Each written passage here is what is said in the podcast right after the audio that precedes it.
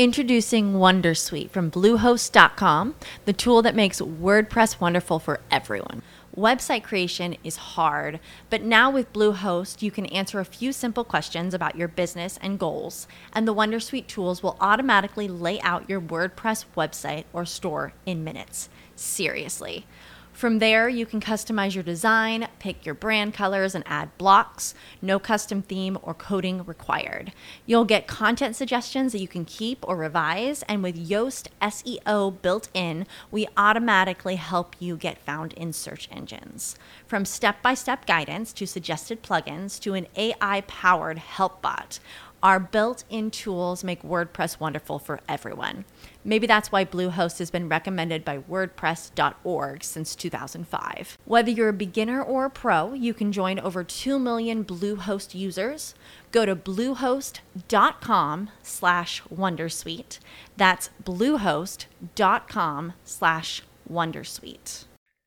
Inversiones para mayores de 65 años. En qué invertir si tienes más de 65 años o ya te has jubilado. Quédate y te lo cuento en el podcast de hoy. Vamos a ello. Hola, soy Jesús Sánchez y esto es el capítulo 314 de Quiero ser rico, el podcast de los pequeños ahorradores que soñamos con la libertad financiera. Recuerda que todas las semanas, todos los viernes, aparte de este podcast, también publico una newsletter un correo en el que te cuento algún consejo extra de finanzas personales, un consejo que seguro que no vas a encontrar en ningún otro sitio. Así que ya lo sabes, si quieres recibir estos consejos, apúntate, apúntate en quiero barra lista, repito, quiero barra lista, y si te los quieres perder, pues simplemente no te apuntes. Seguro, seguro, seguro que en ningún sitio está escrito que si tienes más de 65 años no puedes invertir. Claro que puedes. Y precisamente de esto te voy a hablar en el podcast de hoy. Si ya has llegado a esta segunda mayoría de edad, te interesa. Antes de continuar, un aviso. Voy a utilizar dos términos totalmente diferentes. Voy a decir mayores de 65 años para referirme a personas que ya han cumplido esta edad o que ya están jubilados. Y también me voy a referir a vejez, a llegar a la vejez. Este término lo voy a emplear para referirme a una etapa en la vida en la que ya hemos perdido parte de nuestras facultades físicas y mentales, que por norma un poco general, y esto ya es aventurarme demasiado mm, por mi parte, pero es entre unos 10-15 años como mínimo después de la edad de jubilación. A muchas personas les llega antes y a muchas otras nunca les llega. Y entre cumplir 65 años y lo que yo considero vejez, pues hay una etapa, una segunda juventud, le llaman una gente, o una edad dorada, una edad para disfrutar. Y no solo es una edad para disfrutar, también puede ser una edad, una época para invertir. Y de esto te voy a hablar hoy en el podcast. Siempre estoy hablando de ahorrar para la jubilación, ¿vale? ¿Y qué pasa una vez llego a la jubilación? ¿Ya no puedo ahorrar? ¿Ya no puedo invertir? Pues sí, una vez cumples los 65 años, por supuesto que puedes seguir invirtiendo. Es más, deberías seguir invirtiendo tu dinero. Y si nunca has invertido, pues es el momento perfecto para empezar y para aprender. Lo que sí tengo que destacar es que no todo el mundo es igual y los mayores de 65 años tampoco. Y a nivel de inversiones muchísimo menos. Hablar de 65 años como un colectivo con unas necesidades, unas condiciones similares, pues es muy arriesgado. Por ejemplo, no es lo mismo tener hijos que no tenerlos. Aparte, estos hijos pueden tener situaciones muy diferentes. No es lo mismo tener hijos que todavía son menores o todavía van a la universidad, a tener ya hijos que ya tienen sus familias y sus propios hijos o tienen trabajos estables. Tampoco es lo mismo tener ya ahorrado un gran capital que solo pensar en invertir esa pequeña cantidad de dinero que nos puede sobrar, que no podemos ahorrar todos los meses por no hablar de diferentes perfiles de riesgo o hablar de diferentes objetivos de cara estas inversiones. Y todo esto, que puede parecer lógico y que no tiene demasiado valor, es clave a la hora de realizar nuestras inversiones. Te voy a hablar de diferentes objetivos y diferentes perfiles de diferentes jubilados para tener en cuenta este tipo de inversiones. Tengo un pequeño listado de posibles objetivos para una persona mayor de 65 años que está pensando en invertir, en ahorrar e invertir. En primer lugar, tenemos personas que su objetivo es mantener su patrimonio, no perder contra la inflación. También podemos tener en otro grupo personas que quieren tener una renta, que quieren conseguir un ingreso extra todos los meses. O también puede ser que sea gente que tenga un capital, un dinero ahorrado y que quiere invertirlo de alguna forma. O puede ser que estés pensando en, tu legado, en la herencia, en cuál es la mejor forma de dejar tus bienes a tus hijos o cómo hacerlos crecer para que tus hijos puedan tener de mayor patrimonio. O simplemente pues te sobra un poco de dinero cada mes y quieres hacer algo pues que puedas aprovechar un poco más. O tal vez tienes algunos objetivos de ahorro para momentos especiales, para algún evento, para alguna cosa que quieras dedicarle una cantidad de dinero más significativa. Bien, pues de estos seis objetivos te voy a explicar un poco cada uno de ellos para que los entiendas un poco mejor Resumiendo un poco, por un lado tenemos personas que es posible que ya tengan un ahorro importante o un importante patrimonio y su interés puede ser que sea conservarlo o aumentarlo. En algunos casos puede ser pensando en sus descendientes o simplemente de una forma o una forma para protegerse contra problemas futuros. En otros casos pueden ser personas que lo único que están buscando es un complemento para su pensión o tener algunos ahorros de cara a esa siguiente etapa, a la vejez. O incluso no están ni siquiera pensando en su vejez, en cuando ellos sean tal vez dependientes, sino la de sus propios padres. Es posible que alguno de sus padres aún sobreviva. Y en otros casos, como he dicho, puede ser para un evento especial, pues un viaje especial, un viaje de un aniversario, las bodas de un hijo, pues no sé, algo que puedas considerar que es algo especial para ti, algún evento, alguna celebración. Es decir, que tenemos diferentes perfiles, diferentes objetivos de invertir, de utilizar este dinero según cada situación. Y según cada caso, pues la forma de invertir tiene que ser totalmente diferente. Te iba a hablar de diferentes opciones para invertir con más de 65 años, así que vamos un poco a ello, pero ten eso un poco en cuenta. Cada perfil, cada objetivo de persona puede ser muy muy diferente. En primer lugar, una forma de invertir es en una renta vitalicia. Una renta vitalicia es un producto de una aseguradora, es un seguro, y es un seguro en el que se paga una prima muy grande, pagas muchísimo dinero a cambio de recibir una paga, una renta periódica. Es decir, entregas un capital muy grande a una aseguradora y la aseguradora te promete devolvértelo en forma de una paga, en principio mensual, pero puede ser otro periodo, trimestral, anual, aunque lo más frecuente, lo más habitual es mensual. Bien, pues la aseguradora te va a pagar mensualmente hasta que te mueras. Existen diferentes opciones, diferentes modalidades de contratación, pero generalmente al morir la renta cesa, la renta termina. En otras palabras, que no queda nada para posibles herederos. Este producto es ideal para alguien que no tiene hijos o no quiere dejarle nada a sus descendientes, por el motivo que sea. Tampoco es necesario poner todo el patrimonio, todo nuestro dinero en una renta vitalicia. Podemos poner una parte y otra parte pues dejarla de cara a herencias o incluso como he dicho antes hay diferentes opciones de contratación y dentro de estas opciones de contratación podemos dejar una parte para nuestros herederos. La gran ventaja de las rentas vitalicias es su fiscalidad. Es un producto con una fiscalidad excelente hay una reducción de impuestos muy considerable que puede llegar incluso al 92%. Y esto no solo sirve para dinero que puedas tener ahorrado, sino que incluso puedes vender tu casa o puedes vender otros activos y con este dinero constituir, contratar una renta vitalicia. He hablado de rentas vitalicias ya en otro capítulo del podcast, te dejaré un enlace en las notas del programa para que si quieres informarte, para si quieres conocer más, puedas tirar de ellas. Si hablamos de vender la casa, también hay otra opción. Ya no es tanto una opción de inversión, pero sí es algo que quiero destacar en este podcast.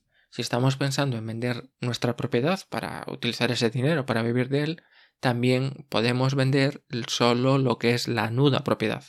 ¿Qué es esto de vender la nuda propiedad? Pues es vender la propiedad. Nosotros dejamos de ser propietarios de ese bien, de esa, de esa vivienda, pero seguimos manteniendo el usufruto, el derecho a disfrutar de ella. Puede ser por un periodo de tiempo determinado o puede ser a perpetuidad. Hasta que me muera voy a seguir disfrutando de mi casa. La casa ya no es mía, se la he vendido a otro, he vendido eso, la nuda propiedad, pero yo tengo el usufruto y puedo seguir disfrutando de ella. Y este dinero de vender la nuda propiedad también lo puedo utilizar para un seguro de rentas o para lo que sea.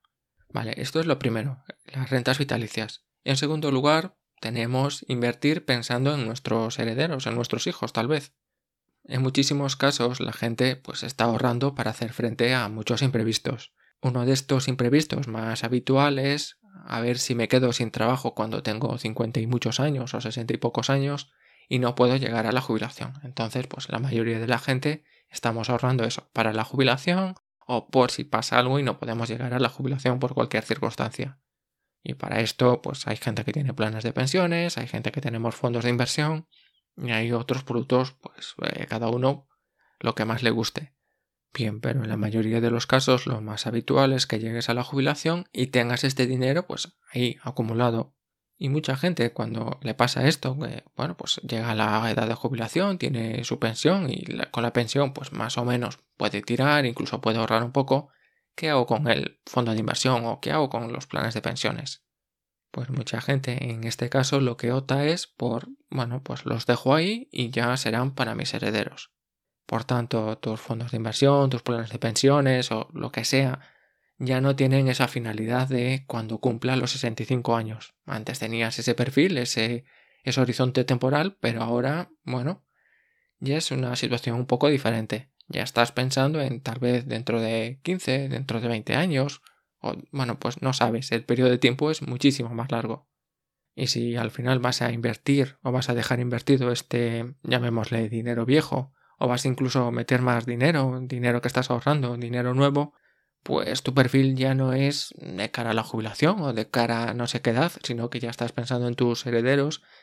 Entonces tu perfil de riesgo ya no es el tuyo, ya no es ese que tenías, sino que es algo muchísimo más arriesgado, que puedes arriesgar muchísimo más. Total, el dinero pues es para otra finalidad.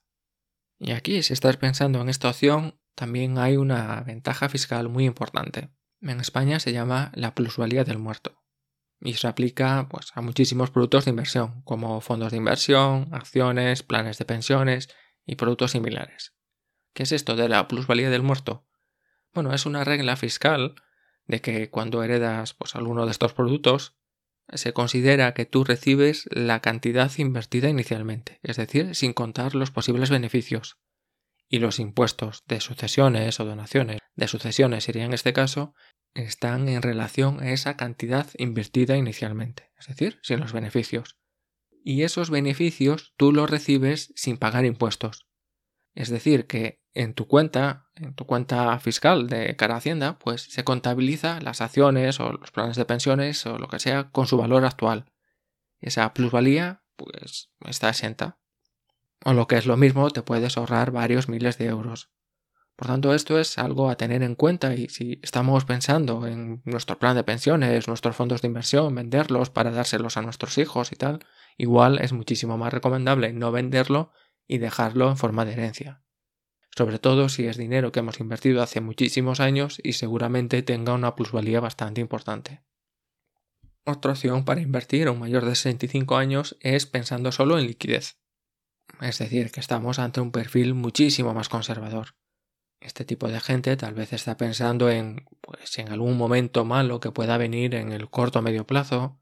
En este caso, el producto más indicado serían cosas como depósitos a plazo fijo o renta fija, pero renta fija sin acudir al mercado secundario, es decir, comprar directamente en el mercado primario, en el tesoro público, como se llama en España, tesoro público, y el mejor producto sean productos de corto plazo, como las letras del tesoro letras del tesoro, que son productos que tienen un vencimiento muy corto, a menos de un año normalmente.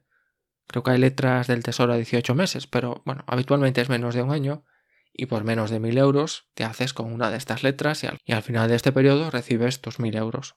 Pagas un poquito menos y luego recibes los 1000 euros y esa diferencia es esa rentabilidad que estás consiguiendo. Bueno, no voy a explicar mucho más en qué consiste esto de las letras del tesoro y el tesoro público, pero es una forma segura, muy segura, 100% segura de invertir. O segura en un 99,9%. Si el Estado quiebra, pues bueno, igual puede ser que no cobres. Pero sería solo en esa situación. Y si el Estado quiebra, en principio vas a tener prioridad de cobrar sobre otras personas, por ejemplo, sobre los jubilados, sobre los pensionistas. Así que tal vez no sea tan mala idea invertir en letras del tesoro. Otra forma de invertir es invertir pensando en tener una renta, en pasar un capital a forma de renta. Antes te comentaba dejar el dinero en fondos de inversión o similares pensando en, en los herederos. Otra opción es utilizar este dinero para intentar conseguir algún tipo de renta, algún rendimiento. Es decir, cambiar dinero por una renta. Una de las opciones ya la hemos visto, las rentas vitalicias. Otra forma es invertir este dinero comprando algún tipo de propiedad para alquilar, o comprando acciones que reparten dividendos, o comprar algún fondo de inversión de distribución. Los fondos de inversión de distribución son fondos que cuando cobran los dividendos de algunas acciones, cuando las acciones que tienen el fondo reparten dividendos, estos dividendos se reparten entre todos los partícipes. Digamos que los fondos de inversión de distribución en teoría siempre existieron, pero realmente pues, había muy pocas opciones. Cada vez es un producto muchísimo más popular y es muy fácil ya encontrar fondos de inversión de distribución accesibles a todo el mundo. Es una forma muy interesante de invertir porque al final te permite disfrutar, tener un ingreso extra que puede complementar tu pensión, que puede ayudarte si viene algún momento malo y lo más importante es que tu patrimonio o el patrimonio que vaya a quedar para tus herederos sigue intacto. Y generalmente ese patrimonio está protegido frente a la inflación. Es un producto de inversión que más o menos va a crecer al menos lo mismo que la inflación. Habitualmente muchísimo más, pero dependiendo del producto, seguramente esté protegido de la inflación. Bueno, pues te he hablado de cuatro formas de invertir. Te voy a contar un pequeño bonus que es invertir, pero estamos pensando ya en la vejez. Una vejez que no sabemos cuándo va a venir, pero tal vez dentro de 10, dentro de 15 años, o tal vez muchísimo antes. Por tanto, en este caso hay que combinar un poco rentabilidad, pero también mantener cierta liquidez en nuestra cartera. Es decir, que estamos pensando que en cualquier momento dado nuestros gastos pueden aumentar. Nuestros gastos debido a un problema médico, un tema de dependencia o cualquier otra situación, pues nuestros gastos de repente se puedan ver incrementados de forma muy significativa. Pero este momento en el que van a aumentar nuestros gastos puede ser pronto, puede ser más tarde o puede que no sea nunca. Este perfil, este perfil de inversión es muchísimo más difícil de gestionar. Y aquí mi recomendación es tener el patrimonio dividido en dos partes, en dos carteras. Dos carteras con dos estrategias totalmente diferentes. Por un lado, una parte muy conservadora, con liquidez o algo parecido a productos líquidos, y por otro lado, una cartera pensando en un horizonte de al menos 5 años. Invertir en productos que estén más destinados a conseguir una rentabilidad a medio o largo plazo. Por ejemplo, un fondo de inversión 60-40 o algo de este estilo. Se puede intentar gestionar toda la cartera con un perfil mixto, pero yo creo que no sería lo más recomendable. Y bien, pues estas son cinco opciones, cinco posibilidades de invertir de cara a la jubilación. Sé que, bueno, pues depende muchísimo de las circunstancias de cada persona, de los objetivos, de la situación personal, de la situación familiar, pero yo creo que con esto más o menos se entienden diferentes opciones. Y para terminar, una cosa más si estás pensando en planificar tu jubilación o ya estás jubilado y no sabes muy bien cómo gestionar tu dinero, los ahorros, las inversiones, dónde invertir, cómo invertir, todas estas cosas, tal vez un coach financiero, un coach de finanzas te pueda ayudar. Tener más de 65 años o ya estar jubilado no es ningún impedimento para gestionar tu dinero o para aprender a mejorar la gestión de tu dinero. Así que si tienes dudas de cómo mejorar tus ahorros, conocer diferentes opciones de inversión y ver cuáles pueden ser tus opciones, Recuerda que en Quiero ser rico tienes un servicio de coach financiero. Hasta final de mes, solo hasta final de mes, este servicio son 95 euros. Y esto es todo por hoy. Si tienes alguna duda o alguna sugerencia, me puedes escribir a hola Dicho todo esto, te deseo un maravilloso fin de semana.